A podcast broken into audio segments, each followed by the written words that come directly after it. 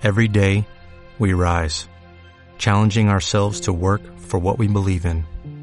At U.S. Border Patrol, protecting our borders is more than a job, it's a calling.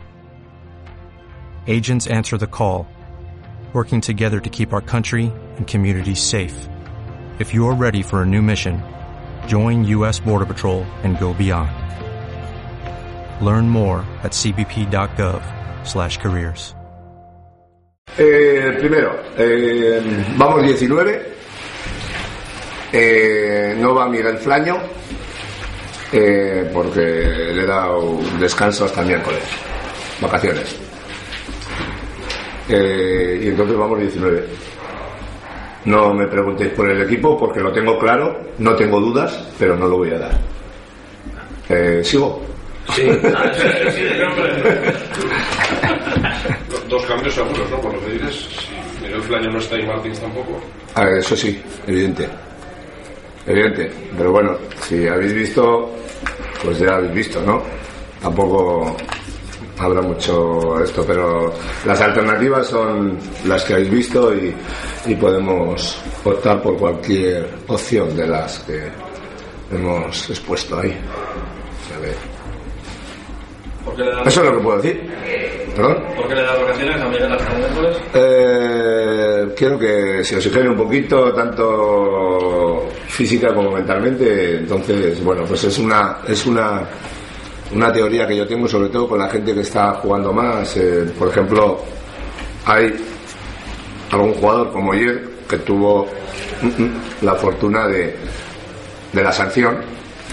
Pues la sanción o de la, perdón, de, sí, de sanción, estaba sancionado o, con la molestia esta. Y le vino bien esa semana más o menos de fiesta salir de, de la vorágine. Y es algo que tengo pensado hacerlo con la gente que habitualmente está jugando más. Porque esto es muy largo y, bueno eh, luego pues está Inino está Robert está eh, bueno Javi Flañer ha salido también en fin la gente que, que ha jugado un poco más eh, pues hay que ir oxigenando un poquito ¿Qué esperas del partido? ¿Del partido?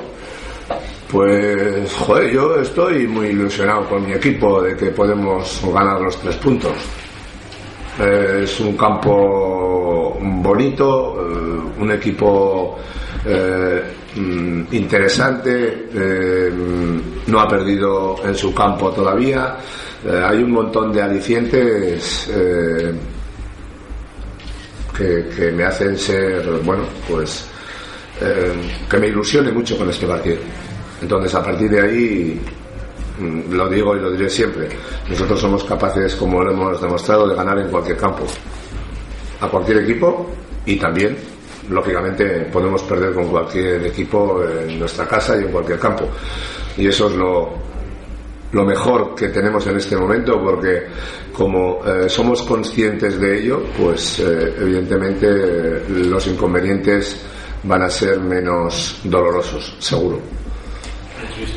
El jueves, ¿no? Pero no es precisamente el mismo equipo que con la liga o... Eh, cambiaron. Menos Melero jugó en Zaragoza. Eh, ¿Quién más jugó en Zaragoza? Eh, Pavón también jugó en Zaragoza. Dos de salida.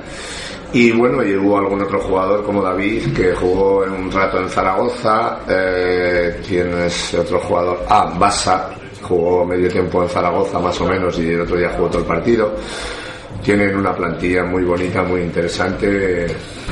A mí la Ponferradina me parece que tiene un equipo muy, muy bueno.